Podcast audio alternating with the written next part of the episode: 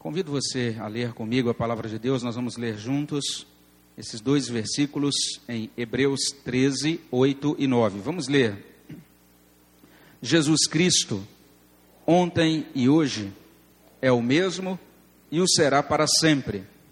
Não vos deixeis envolver por doutrinas várias e estranhas, porquanto o que vale é estar o coração confirmado com graça e não com alimentos, pois nunca tiveram proveito os que com isto se preocuparam. Vamos orar mais uma vez?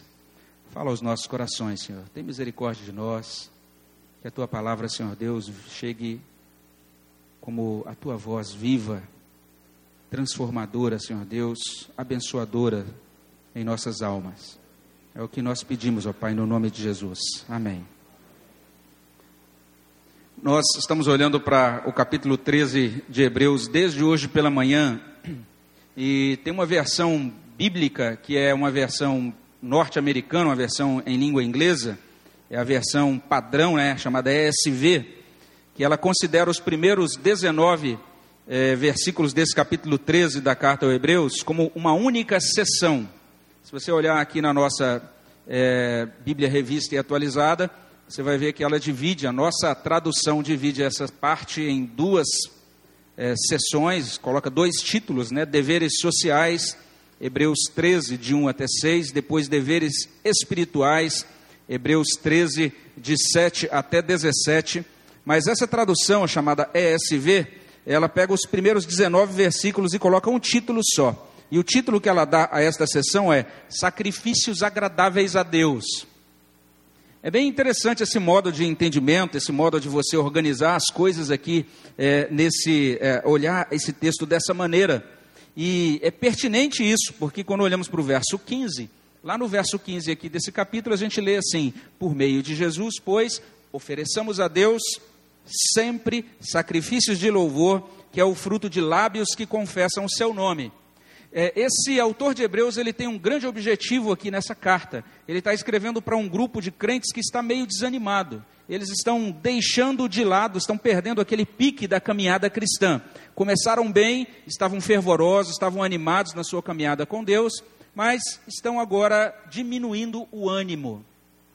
E várias vezes então esse autor, ele vai chamar a atenção para eles, eles precisam voltar-se para Cristo, olhar para Cristo, compreender quem é Cristo, o que Cristo realizou, o que Cristo continua realizando. Eles precisam ter essa confiança, agora essa intrepidez para se achegarem diante do trono da graça de Deus, para desfrutarem dos benefícios de Cristo e assim então retomarem a sua caminhada, fortalecerem os seus joelhos que estão enfraquecidos, retomarem então o ritmo da sua caminhada com Deus eles precisam, assim como nós também precisamos, compreender que nós recebemos um reino inabalável e agora nós temos de reter a graça, como diz aí Hebreus capítulo 12, verso 28. Nós precisamos servir a Deus de modo agradável, agradável com reverência e santo temor, entendendo quem é esse Deus, um Deus que é fogo consumidor, como lemos aí em Hebreus 12, 29. E isso significa então uma caminhada de santidade. Conhecer que diante desse Deus, nós precisamos então ser moldados conforme o padrão que é Jesus Cristo. Nós estamos começando a compreender que nesse capítulo 13, o autor de Hebreus, ele nos mostra alguns recursos que Deus nos dá para sermos santificados. Olhamos para um desses recursos hoje de manhã, quando lemos Hebreus 13, 7. O autor de Hebreus está dizendo isso: para sermos santificados, nós precisamos atentar para os nossos guias, para os nossos pastores, para os líderes espirituais, precisamos é, entender que Deus levantou esses homens para trazerem a palavra de Deus para nós e precisamos considerar atentamente a vida desses homens, o modo como eles vivem, o resultado da vida deles de fé, imitando então essa fé que eles tiveram. É o que nós ouvimos hoje de manhã. Mas agora, quando olhamos os versos seguintes, Hebreus 13, 8 e 9, a palavra de Deus continua falando para a nossa santificação. Ela continua nos mostrando: olha, para sermos agradáveis a Deus, nós precisamos não apenas lembrar dos nossos guias, mas nós também precisamos considerar a ortodoxia. Ortodoxia é uma palavra estranha. Talvez seja a primeira vez que você esteja ouvindo essa palavra aqui. É uma palavra que parece esquisita, porque, primeiro, ela não consta aqui no texto. Mas ortodoxia significa simplesmente isso: você estar apegado a uma raiz, a, a um padrão. E a gente já leu sobre isso no início do nosso culto. Paulo escrevendo a Timóteo, dizendo: Timóteo, preserva aquele padrão das sãs palavras, daquelas verdades que você ouviu de mim.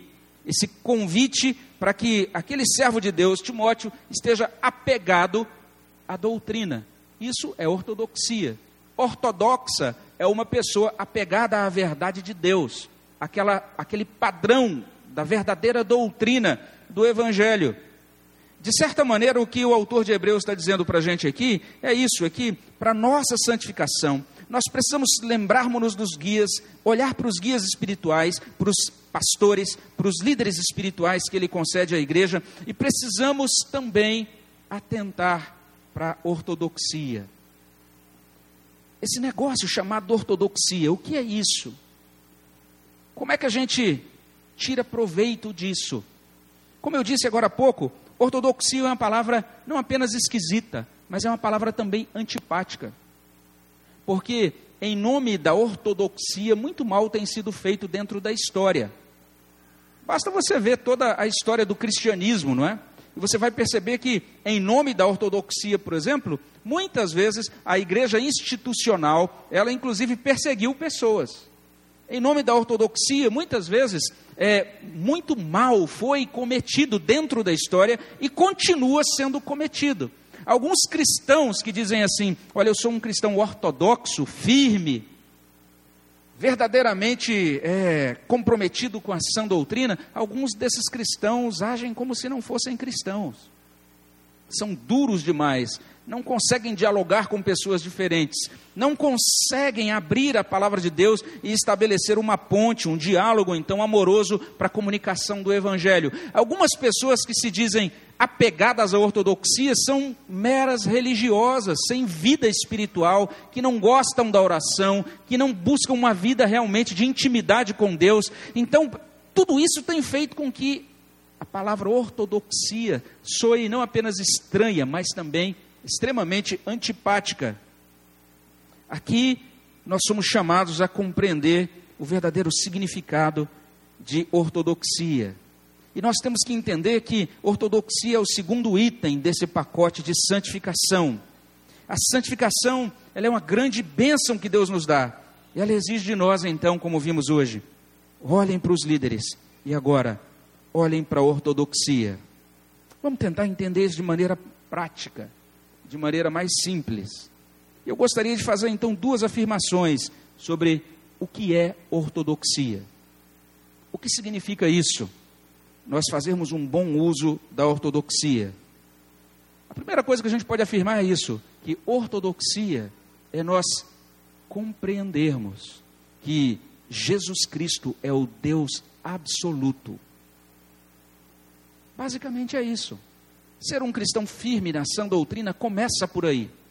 Começa você compreendendo quem é Jesus, entendendo que Jesus não é um mero profeta humano Jesus não é um mero é, revolucionário político. Jesus, ele é esse Deus absoluto, porque o verso 8 traz assim: Jesus Cristo, ontem e hoje, é o mesmo e o será para sempre. Então, uma vida que é firmada na ortodoxia, literalmente é essa vida que é firmada nesta comunhão com o Deus absoluto. O que, que significa a palavra absoluto? Ah, esse adjetivo ele pode ser entendido de diversas maneiras. Eu fiz aqui algumas, eu transcrevi aqui algumas das é, definições que a gente encontra em qualquer dicionário. E olha bem o que a gente lê. Ortodoxia é aquilo que não depende de outrem ou de, uma de outra coisa. É algo independente. Ortodoxia é aquilo que não tem limites, é sem restrições, é irrestrito, é infinito. Isso é que significa a palavra absoluto. Absoluto também significa aquilo que não é sujeito a condições, aquilo que é incondicional. Também, absoluto significa aquilo que é superior a todos os outros, aquilo que é único, aquilo que é firme, aquilo que não admite contradição, aquilo que é incontestável, aquilo que é pleno, completo, cabal. Todos esses sentidos se encaixam com a pessoa de Cristo. Cristo certamente não depende de outra coisa, ele é independente, ele é autoexistente. Cristo não tem limites, não tem restrições, ele é infinito, ele não é sujeito a condições, ele é superior a todos os outros. Cristo é único, Cristo é firme, Cristo não admite contradição, ele é a verdade incontestável de Deus. Cristo é pleno, Cristo é completo. Então, Jesus Cristo, ontem e hoje, é o mesmo e o será para sempre.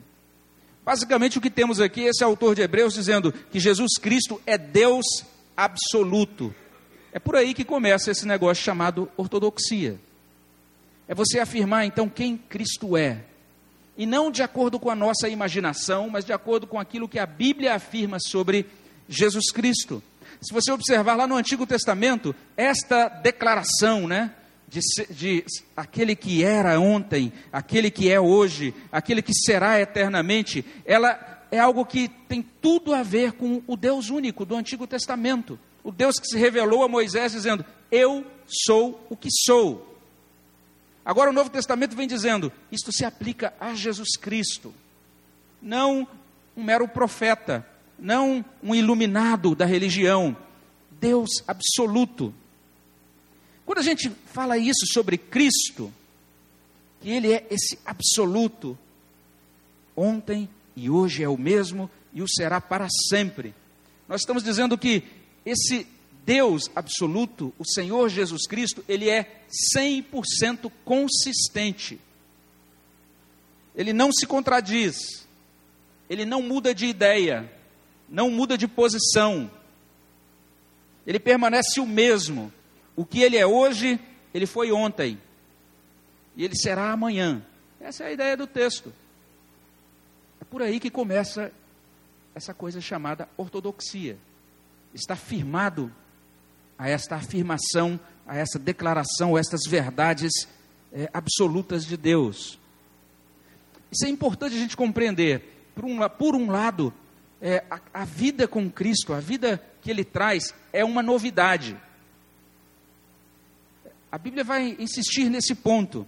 Esse é, na verdade, o argumento central da carta aos Hebreus. Se você depois investir um tempo para olhar para essa carta com mais cuidado, você vai perceber isso. Essa carta inteira fala da novidade que é trazida por Cristo. Está dizendo que esta novidade que Cristo traz, ela é muito superior e ela torna desnecessária, torna é, obsoleta toda essa guarda de ordenanças dessa lei cerimonial judaica. Basta a gente ler isso em Hebreus, isso se destaca. Cristo traz a novidade. Aquelas coisas da lei cerimonial agora passaram. Esse é o argumento central. Se a gente ler, por exemplo, Hebreus 7, 22, esse Senhor Jesus Cristo, ele firma e se torna fiador de uma superior aliança.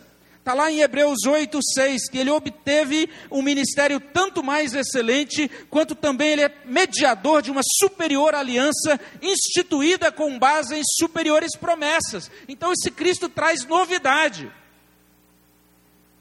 Por outro lado, esta aliança superior que Cristo traz, essa nova aliança, como a gente lê lá em Jeremias 31, 31, que Jesus firma, não apresenta nenhuma religião nova, não traz nenhuma verdade nova, ela lança luz sobre aquela verdade que foi progredindo desde o Antigo Testamento. Hebreus 11, por exemplo, ele vai dizer que todos os crentes do passado, aquela galeria da fé, aqueles crentes desde os patriarcas, eles foram salvos baseados nestas verdades do Evangelho, pela sua confiança no Evangelho tal qual ele era revelado na sua geração. Jesus cumpriu aquilo que constava na fé dos antigos. Ainda que ele traga algo muito novo, o Evangelho, ou palavra de Deus, que é pregada por esses guias, por esses pastores aí no verso 17, não é uma doutrina nova, mas é a verdade é que sempre foi a verdade. Então, quando eu digo que Jesus Cristo, Ele é hoje e Ele sempre foi ontem e Ele sempre será o mesmo. Isso significa que esta verdade, que está desde o início da Bíblia, a verdade de, de, sobre esse Deus, esse Deus que é real, esse Deus que existe, esse Deus que abençoa aqueles que o buscam com fé. Essa verdade, ela é eterna. Ela é afirmada desde o princípio, ela continua sendo afirmada hoje, ela continua, continuará sendo afirmada na geração seguinte, antes da vinda do nosso Senhor. É uma verdade constante, porque Cristo é consistente, ele não muda, é a mesma verdade. Hebreus, ele enfatiza isso lá no capítulo 11, verso 6. Sem fé é impossível agradar a Deus, é necessário que aquele que se aproxima de Deus creia que ele existe, que ele se torna galardoador dos que o buscam. Essa é a palavra do Evangelho, e essa mensagem do Evangelho não muda. Então, ortodoxia significa firmar-se na verdade do Evangelho que não muda. Firmar-se nesse Cristo que é consistente, que é o Deus absoluto. Dizer, eu não arredo o pé do Evangelho.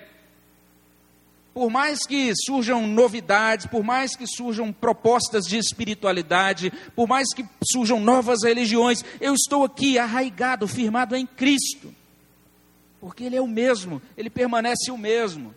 E exatamente porque Ele é o mesmo, nós temos segurança. Imagine você tentar relacionar-se com uma pessoa cujas convicções mudam, os padrões dessa pessoa, os parâmetros dela mudam o tempo todo, os humores dessa pessoa mudam o tempo todo. Lá em Brasília a gente usa uma expressão, a gente diz assim: Fulano de Tal é, um, é uma pessoa de lua. Eu não sei se aqui em Rio Preto vocês usam essa expressão também. Mas significa que é, que é uma pessoa assim que uma hora está bem, outra hora não está, né? Uma hora está alegre, outra hora está tá zangada. A gente não sabe bem, fica até meio assim com o pé atrás, pisando em ovos.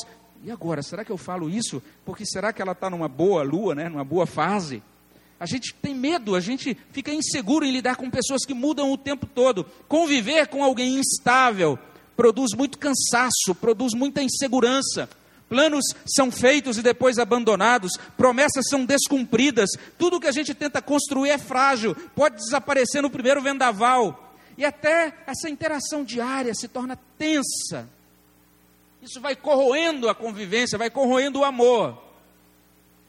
Mas, aleluia, Jesus Cristo é seguro, Ele não muda, ele é consistente, ele é absoluto. O plano de Jesus nunca é abandonado. As promessas de Jesus sempre são cumpridas. Tudo o que Jesus edifica permanece para sempre. A nossa relação com Cristo não é aquela relação trêmula, em que a gente chega diante dele, será que ele está bom ou mal hoje? Será que ele está zangado ou está bem humorado hoje? Não é assim. A gente pode chegar diante dele em qualquer tempo, a nossa relação com ele é tranquila. Eu posso achegar-me ao trono da graça com intrepidez, a fim de receber misericórdia e graça para socorro em ocasião oportuna, é o que está lá em Hebreus 4,16. E esse Senhor Jesus sempre nos ouvirá com compreensão. Nós sempre sairemos de cada diálogo com Jesus aproximados, supridos, revitalizados nele. Jesus mesmo edifica essa convivência com Ele em amor. Então, trocando em miúdos, os humores de Jesus não mudam. Ele não é como um abrigo provisório e frágil, ele é uma rocha. A sua vontade é clara, a sua vontade é firmemente revelada e estabelecida, ele é absoluto. Isso é ortodoxia. Firmar-se em Cristo, que é absoluto. E dizer assim: eu estou nele, eu creio nele, e nada que contradiz o que ele é ou o que ele diz é correto. O que toda correção, toda verdade, tudo o que é bom, tudo o que é certo, tudo o que é justo, tudo o que é sábio está nele. Isto é ortodoxia. O cristão que a gente chama assim então de ortodoxo não é aquele indivíduo de nariz empinado, todo emproado que sai cuspindo ou simplesmente disparando um monte de argumentos e desfilando a sua sabedoria teológica. Não é isso. Mas é alguém que está firmado numa relação vital com Cristo. entendendo que Cristo é a fonte de todos os benefícios, de todas as bênçãos, e Ele é esse Deus que nos comunica todas as bênçãos. Jesus Cristo ontem e hoje é o mesmo e o será para sempre. Então, esse é um primeiro aspecto. Ortodoxia nada mais é do que essa comunhão com o Deus absoluto, que é o Senhor Jesus Cristo. Mas não é só isso. Se a gente olhar o verso 9, o verso 9 vai complementar, ele vai nos ajudar a compreender melhor isso ainda. Ele vai dizer que ortodoxia é esse usufruto, então, da doutrina sadia da graça. E observe bem o que diz lá: não vos deixeis envolver por doutrinas várias e estranhas, porquanto o que vale é estar o coração confirmado com graça e não com alimentos, pois nunca tiveram proveitos que com isto se preocuparam. Então, se ortodoxia é nós estarmos, nós sermos abençoados nessa comunhão com Jesus Cristo, afinal de contas, como é que a gente é, desfruta dessa comunhão? Como é que Cristo chega até nós? Como é que nós, nos, nós somos achegados a Cristo? E o texto então nos ajuda a compreender melhor isso. O texto vai dizer isso: que o Senhor Jesus Cristo, esse Deus absoluto, ele chega até nós quando nós fazemos esse uso fruto da doutrina sadia da graça. O que vale é estar o coração confirmado com graça. Se você prestar atenção no que está escrito aqui em Hebreus 13, 9, e se você quiser uma vida de santificação, você vai compreender então que essa experiência de santificação, esse recebimento da bênção de Deus, de nós crescermos é, na graça e no desfrute desse Deus, ele envolve sempre então duas coisas: uma coisa negativa e uma coisa positiva. O que é a coisa negativa? Está aí no verso 9, no início. Nós não devemos nos deixar envolver por doutrinas várias e estranhas. Positivamente, o nosso coração precisa ser confirmado com graça e não com alimentos, é o que está aí. Não com manjares, como diz a revista corrigida.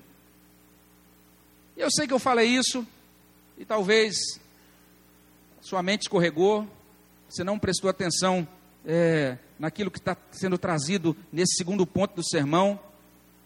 E eu preciso então enfatizar mais esse ponto. Então pare tudo e ouça. Para ser abençoado na comunhão com Jesus Cristo, nós precisamos prestar atenção à doutrina. É o que está aí no verso 9. Olha só o que está aí. A palavra de Deus diz: existe diversidade de doutrinas. O texto fala de doutrinas várias. Então você está ouvindo essa pregação aqui nesta noite. Você é do tipo que ouve mensagens ou pregações em rádios, né? Ou pela TV, ou hoje, como está muito comum, pela internet. Então a gente tem acesso a várias pregações e mensagens. Ou se você é do tipo que gosta de ler e gosta de comprar livros religiosos, você vai se deparar com doutrinas várias. O texto vai, ser, vai nos ajudar bastante. Ele vai dizer que algumas dessas doutrinas são estranhas. Está escrito aí no texto não vos deixeis envolver por, doutrina, por várias, doutrinas várias e estranhas. A palavra que é traduzida aqui por estranhas, ela significa literalmente, são, são ensinos inéditos. São ensinos que até agora eram desconhecidos. Sabe aquele indivíduo que chegou, olha, eu descobri uma coisa que ninguém até agora tinha descoberto, gente. Eu vou ensinar agora essa doutrina que é nova, Deus revelou para mim agora, está fresquinha. O texto está dizendo: cuidado com esse negócio, preste atenção na doutrina. Me desculpe o ser repetitivo, mas eu preciso dizer isso de novo. Para ser abençoado na comunhão com Jesus, nós precisamos atentar para a doutrina.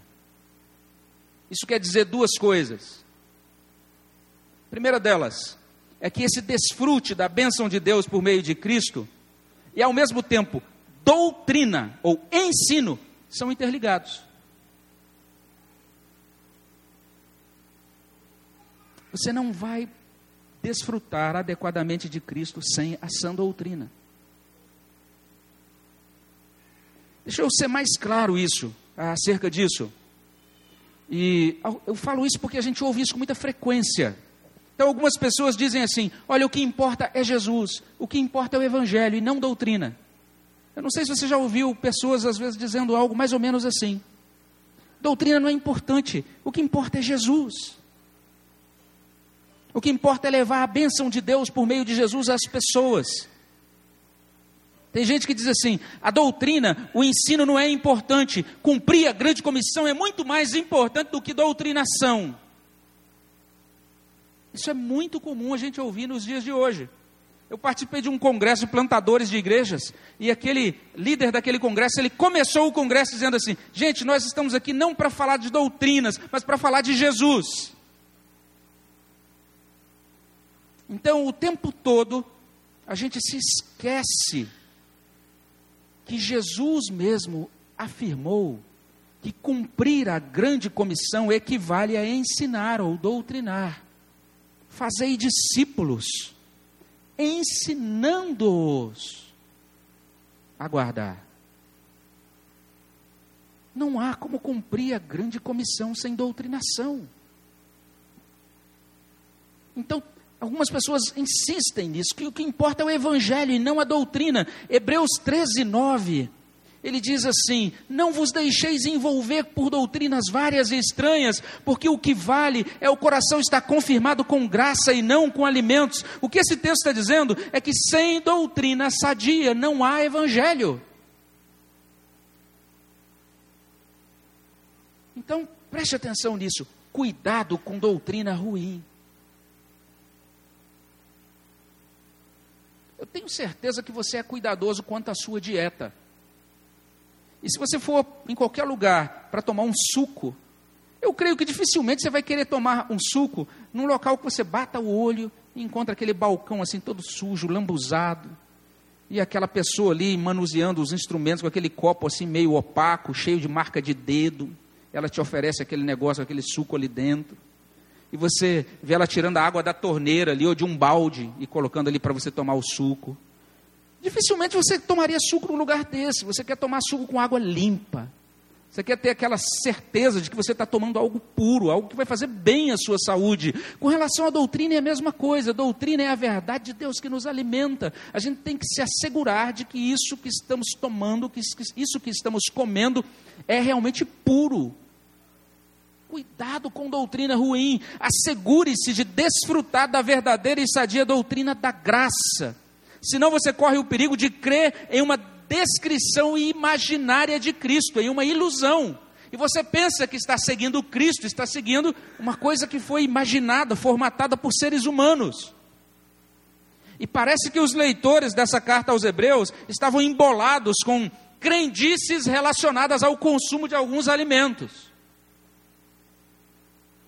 Não sei se você consegue entender o ponto aqui. É bem possível que eles estavam abraçando algumas crenças bem legalistas e estavam sublinhando aspectos cerimoniais da religião. E aí a Escritura diz assim, aí nesse verso 9: O que vale é estar o coração confirmado com graça e não com alimentos. Isso nos leva ao ponto final, ao ponto alto da argumentação desse verso 9. Olha só o que diz aí o finalzinho do versículo. Esse, esse final do versículo traz: pois nunca tiveram proveito os que com isso se preocuparam. O que o texto está dizendo é isso. Aquelas pessoas que se preocuparam só com essas crendices, com essas cerimônias relacionadas a alimentos, essas pessoas não tiraram proveito. Isso quer dizer, meus irmãos, que se nós não recebemos e se nós não desfrutamos da doutrina sadia da graça, toda a nossa busca religiosa não produz qualquer proveito. Eu não sei se você está entendendo isso aqui. Talvez você já tenha visto isso acontecer com uma outra pessoa. Ou talvez você tenha até que chegar a essa conclusão: Uau, isso acontece comigo. Uma pessoa participar da religião sem tirar proveito. Não sei se está vendo a seriedade disso. Existe um movimento atual que é denominado novo ateísmo.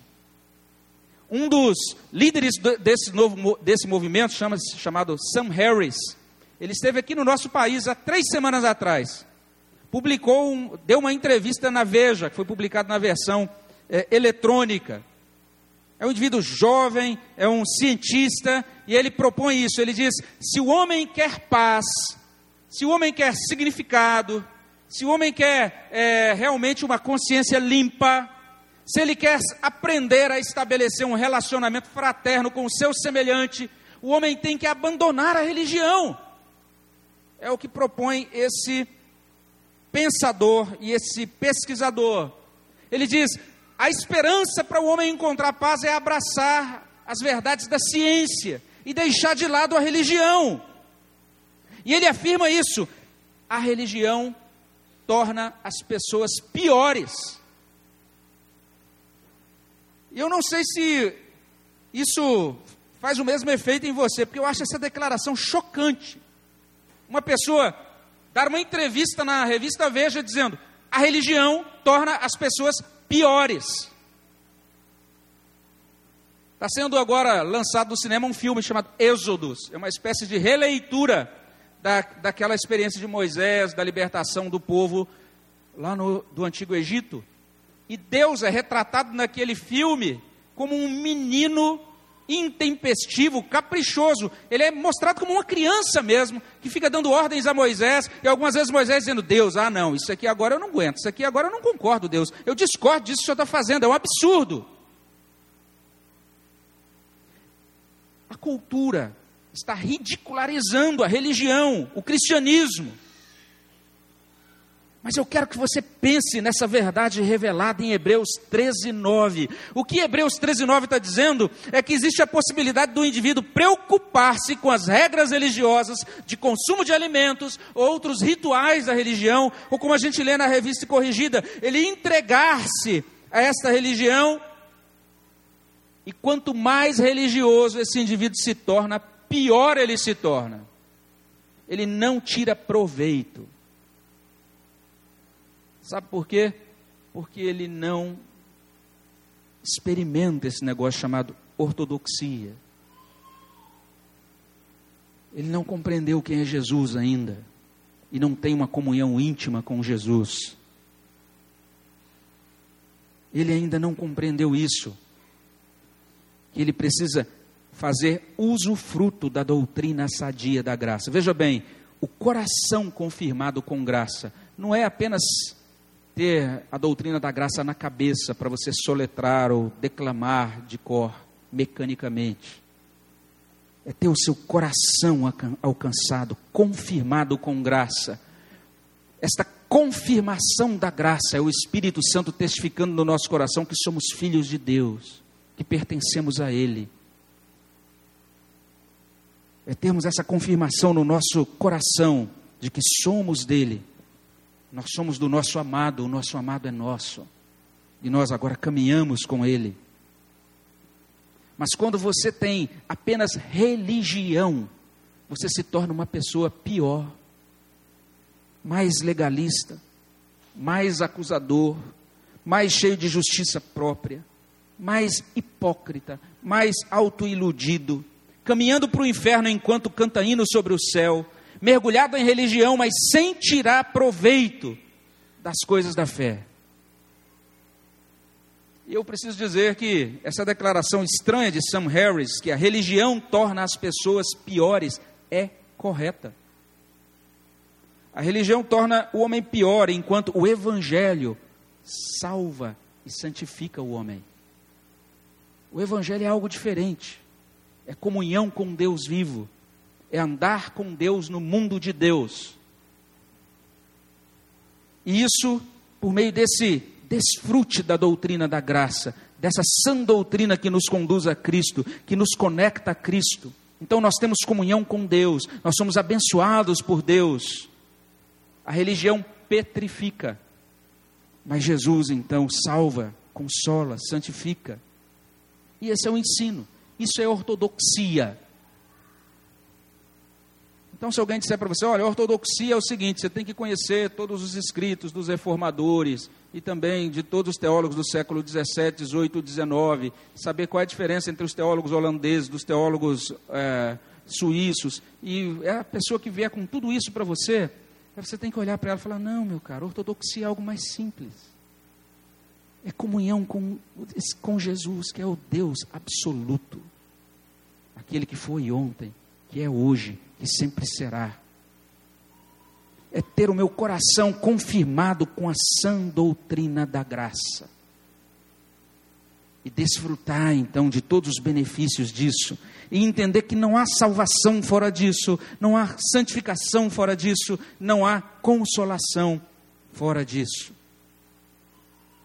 Então nós temos aqui esse pacote, que eu chamo de pacote divino da santificação Deus está nos dando alguns itens aqui para que nós possamos servi-lo de modo agradável a Ele, para que nós possamos servi-lo como aqueles que receberam um reino inabalável, para que nós possamos servir a esse Deus de modo agradável, com reverência, santo temor. O que é que nós encontramos aqui? O que é que Deus está nos dando aqui em Hebreus capítulo 13, a partir do verso 7? Ele está dizendo: preste atenção nos seus líderes espirituais atenda à palavra de Deus que é pregada por eles. Olhe para a vida deles. Mas agora à noite, especialmente, a gente está aprendendo isso. Preste atenção em Cristo, o Senhor absoluto, e na sã doutrina da graça. Não sei se você percebeu a ordem. Primeiro, os guias. Segundo, a sã doutrina. É interessante isso. E nós precisamos dessas coisas nesta ordem. Deus levantando pessoas para nos trazer a palavra. E nós agora então aprendendo a palavra e firmando-nos na sã doutrina. Talvez você tenha frequentado a nossa igreja ou esteja frequentando nas últimas semanas. E você até agora não professou a sua fé, você até agora está ouvindo, mas você ainda não pode dizer com firmeza: eu sou um cristão, eu estou aqui querendo entender o que é esse negócio chamado cristianismo. É importante você compreender essa faceta do cristianismo que é revelada nesta parte da palavra de Deus. O cristianismo está falando de um Deus absoluto, um Deus pessoal, um Deus absoluto. O cristianismo está falando também de uma verdade absoluta, de um evangelho nós cremos que as pessoas que confiam nestas afirmações da Bíblia sobre Cristo, sobre a obra dele, as pessoas que acolhem esse evangelho são salvas. As pessoas que rejeitam esse evangelho continuam então distantes de Deus. E só existe uma esperança para cada um de nós aqui nesta noite: é nós entregarmos toda a nossa confiança, todo o nosso destino todos os nossos planos, todas as nossas inquietações nas mãos deste Deus absoluto. Nos achegarmos a Ele por meio de Cristo, unicamente por fé. Compreendermos que não é pela nossa justiça própria, que não é pelo nosso modo é, moralista de, vi de viver, nem mesmo pelas filosofias ou ideologias que abraçamos, mas é confiar em Cristo como Filho de Deus, como Deus que nos traz salvação.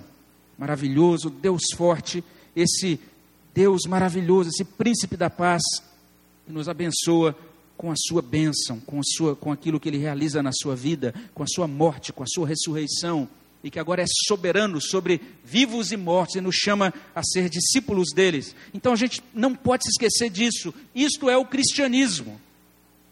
Não é apenas você abraçar a doutrina desta igreja, mas é você ter comunhão com Deus o Deus que faz com que essa igreja se reúna, se reúna e que recebe hoje louvor desta igreja. Esta passagem também, também fala alguma coisa para nós que somos crentes. E observe bem, ela nos mostra algo que a gente precisa prestar atenção todos os dias.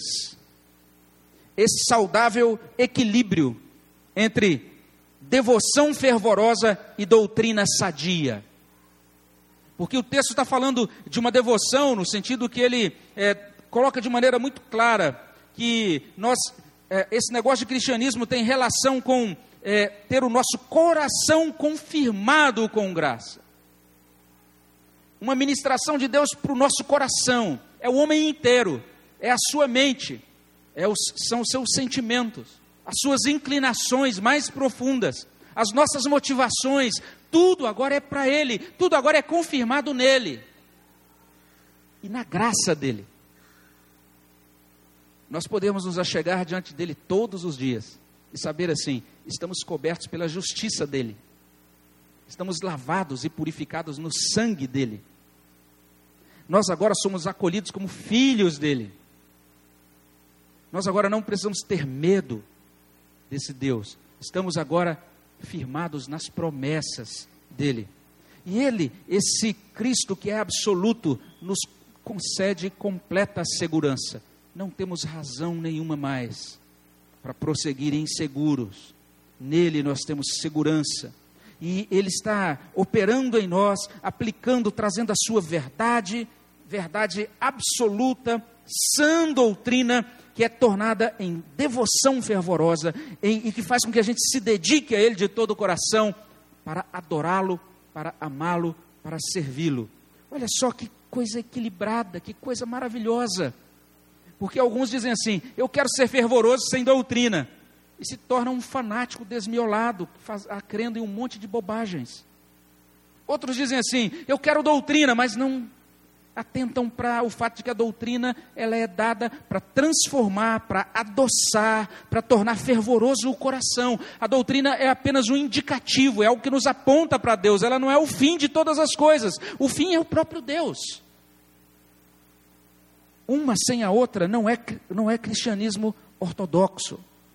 Então nós aqui somos chamados a esse, essa relação viva com Deus por meio de Cristo. Nós somos chamados aqui a, esta, a esse desfrute de Cristo, ao, te, ao mesmo tempo que a gente prova dessa doutrina sadia da graça. Não é só doutrina, é algo que nos leva agora a sentir o sabor da graça, a compreender agora a textura da graça, a sermos verdadeiramente providos, sustentados, alimentados, animados, fortalecidos pela graça. E quando a gente ouve a palavra graça, imediatamente o nosso coração responde assim: maravilhosa graça. E quando a gente ouve graça, a nossa alma tem vontade de dizer aleluia e glórias a Deus pela graça. E nos aproximar do Deus da graça, e servir ao Deus da graça, e amar o Deus da graça. Nós estamos hoje num culto, que é o culto de ceia. E quando olhamos para essa mesa, a gente entende isso nós temos a doutrina da graça visualizada, demonstrada visualmente nessa mesa de ceia. Então, o que nós temos aqui essa noite é esse grande chamado de Deus à comunhão viva com Ele. Deus está dizendo isso. Vocês receberam um reino inabalável. Retenham a graça. Sirvam-me de modo agradável, com reverência, com santo temor. Façam isso lembrando-se dos seus guias, façam isso compreendendo Jesus Cristo, esse que é ontem, que é hoje, ele é o mesmo, ele o será para sempre. Não se deixem envolver por doutrinas várias e estranhas. Muito mais importante do que qualquer outra coisa é ter o coração confirmado na minha graça. Esse é o chamado de Deus para nós, quando nós nos aproximamos da mesa dele nesta noite. E a minha oração é que o Espírito Santo nos ajude a não apenas compreender, mas realmente a receber essa experiência desta ministração e dessa confirmação da graça nos nossos corações. Amém, meus irmãos? Vamos orar ao nosso Deus. Aplica, ó Pai, esta palavra do Senhor às nossas vidas. Continua, Senhor Deus, santificando a cada um de nós nessa participação agora na tua mesa. Nós pedimos a bênção do Senhor sobre nós. No nome de Jesus. Amém, Senhor Deus.